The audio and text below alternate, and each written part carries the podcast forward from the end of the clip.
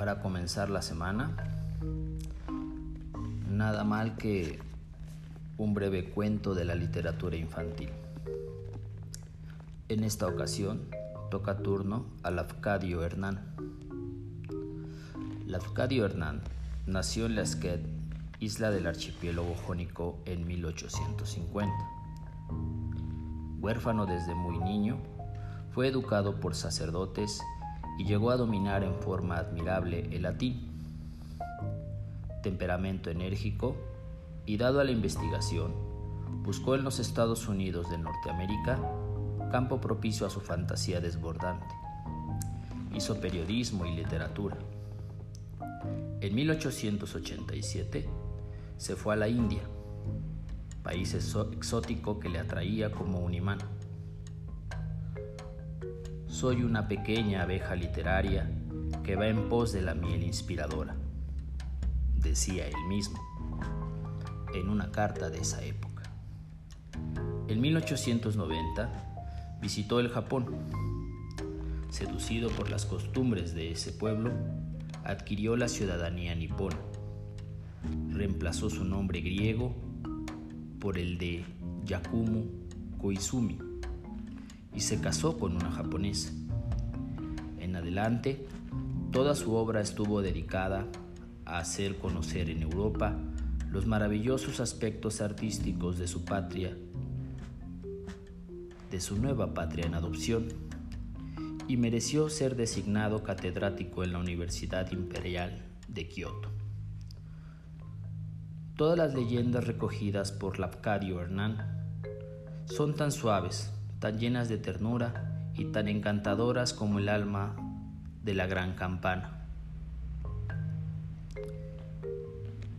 Lafcadio Ern o Yakumo Koizumi murió en el Japón en 1904.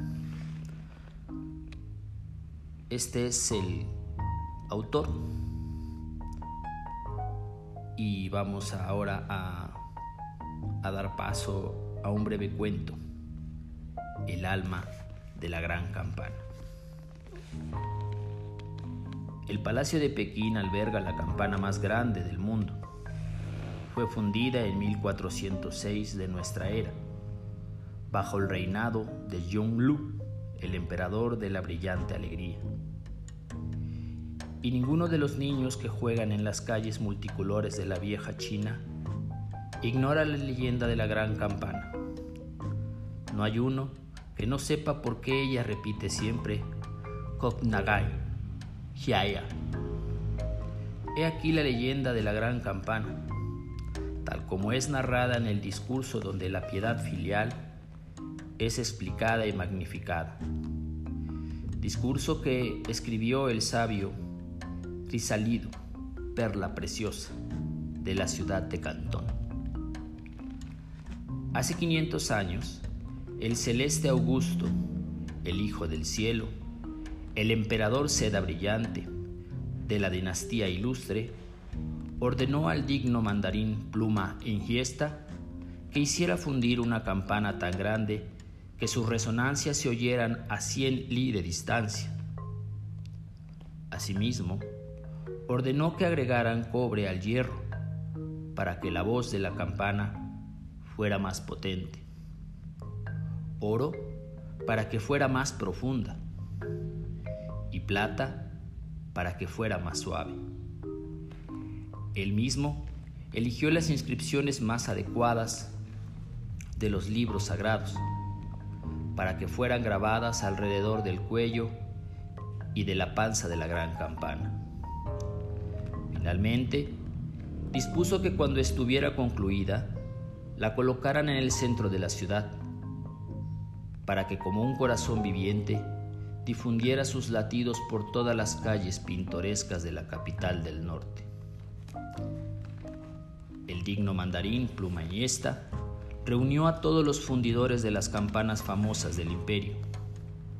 Eran hombres de gran prestigio, maestros en su oficio.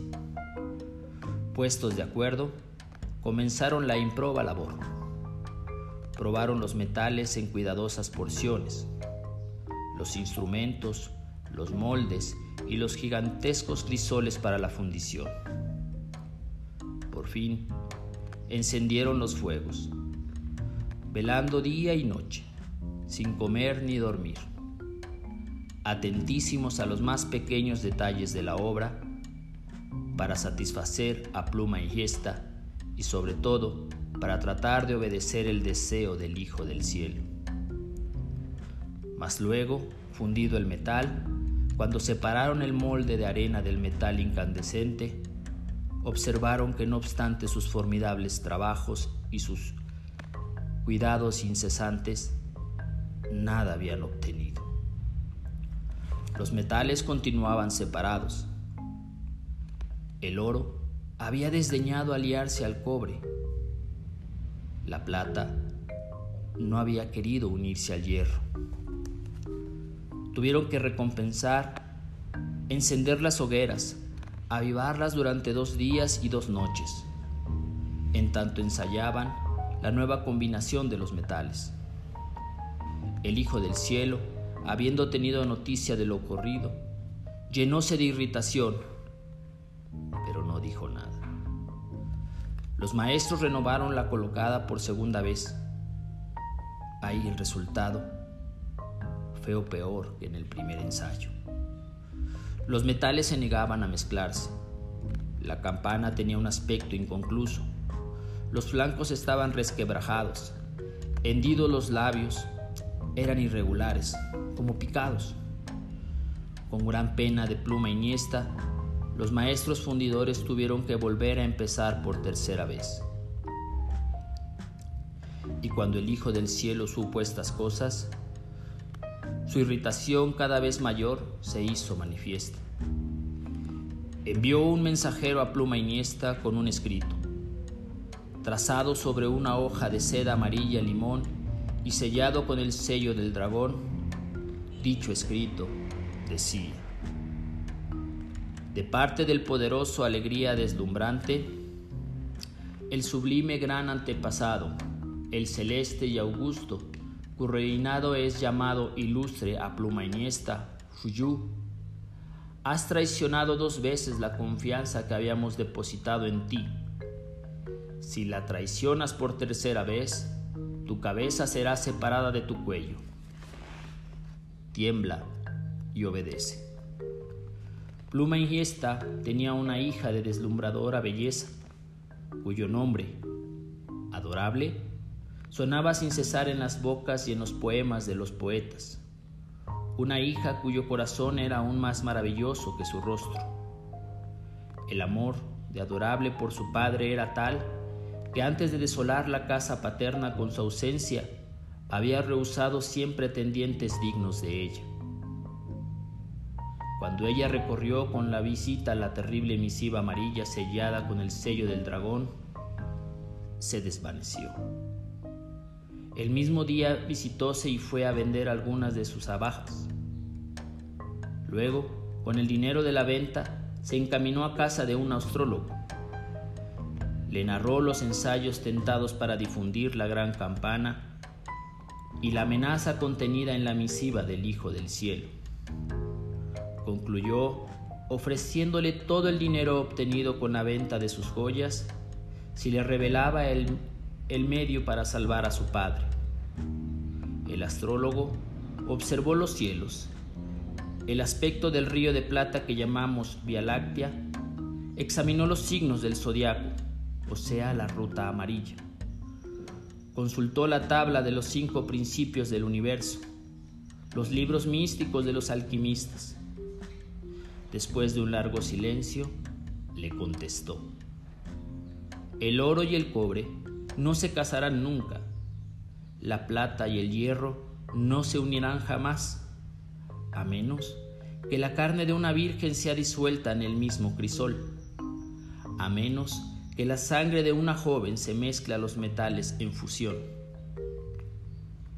Adorable, regresó a su casa llena de pena. No confió, no confió a nadie lo que había hecho. Cayó como un secreto cuanto había oído. Llegó al fin el día decisivo en que se iba a intentar la tercera. la última colada para fundir la gran campana. Adorable y su dama de compañía fueron con su padre al gran taller, el cual estaba instalado en una plaza. Las dos mujeres se colocaron en un estrado que dominaba el trabajo de los fundidores y la lava del metal liquefacto. Los obreros trabajaban en silencio. Oíase el murmullo creciente de las hogueras, amplificándose, enrojeciéndose cada vez más, en un rugido análogo al que anuncia la aproximación de los grandes torbellinos y el lago de metal purpúreo se fue iluminando lentamente, berbejo como una aurora. Luego, ruidosamente dorado, hasta asumir una blancura deslumbradora como la faz de la plata del plenilunio. Entonces, los trabajadores dejaron de alimentar las delirantes llamaradas. Todas las miradas convergieron hacia los ojos de Pluma Iniesta. Este, iba a dar la señal para la fundición. Antes que levantara el brazo, un grito de adorable resonó sobre el trueno de las hogueras, un grito suave y claro como el canto de un pájaro. Por amor a ti, oh Padre mío. Y en tanto pronunciaba la frase, adorable se precipitaba de cabeza en el blanco río incandescente. La lava de la hornanza rugió al recibirla y saltó el tejado en monstruosas cabelleras de fuego. Desbordó del cráter de arena y lanzó un, chorro atorbellinado de fuegos multicolores. Se estremeció de nuevo en relampagueantes espasmos, acompañado de sordos rugidos como de lejanos truenos. El padre adorable, enloquecido de dolor, quiso precipitarse detrás de tu hija, pero los obreros lo retuvieron. Se desmayó. Así lo condujeron, como se lleva un muerto hasta su casa. La dama de compañía de Adorable, muda, idiotizada, seguía siempre delante de la hornanza. Conservaba en la mano un zapato un zapatito encantador, bordado de perlas y de flores, el zapato de la que había sido su joven y bella patrona. La pobre había tratado de retener a Adorable en el momento en que ésta se había lanzado a la hornanza. Solo había podido retener el zapato. El lindo zapatito había quedado en su mano, inmóvil, como enloquecida. Ella seguía contemplando la hornaza. A pesar de todos estos acontecimientos, el mandato del ser celeste y augusto debía ser ejecutado. Los fundidores continuaron su tarea, pero desesperaban del éxito. Sin embargo, la fulguración del metal parecía más blanca y más pura que antes. Del maravilloso cuerpo de adorable no quedaba rastro. Los maestros mismos hicieron colocar la masa incandescente en el gran molde. Y oh, prodigio, cuando el metal se hubo enfriado, quedaron de manifiesto las formas perfectas de una campana, cuyo color era más bello que el de las más bellas campanas. Ni un rastro quedaba del cuerpo de adorable. Se había confundido con el cobre el oro, con la plata y el hierro. Y cuando probaron el timbre de la campana, notaron que sus sones eran más suaves y más potentes que los de las demás campanas. Resonaban a la distancia de cien li, como el estruendo de las borrascas a la distancia, estivales como una vasta voz pronunciando un nombre, un nombre de mujer, el nombre de Koknagai. Desde entonces, cuando uno de los amplios teñidos de la campana oyóse una queja larga y suave, y siempre la queja, se extingue en un sollozo gemebundo, como si una mujer llorando murmurara, Hiai. Y todavía, al oír la larga queja de oro, la interminable capital enmudece.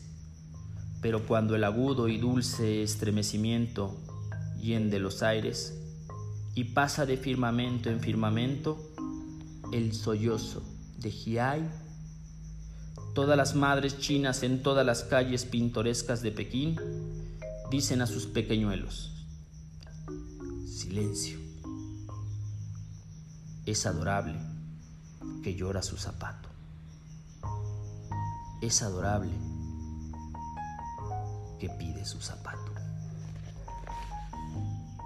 Colorín colorado, este cuento ha acabado. El alma de la gran campana, escrito por el griego o japonés Lafcadio Ern o Yakumo Kuizumi.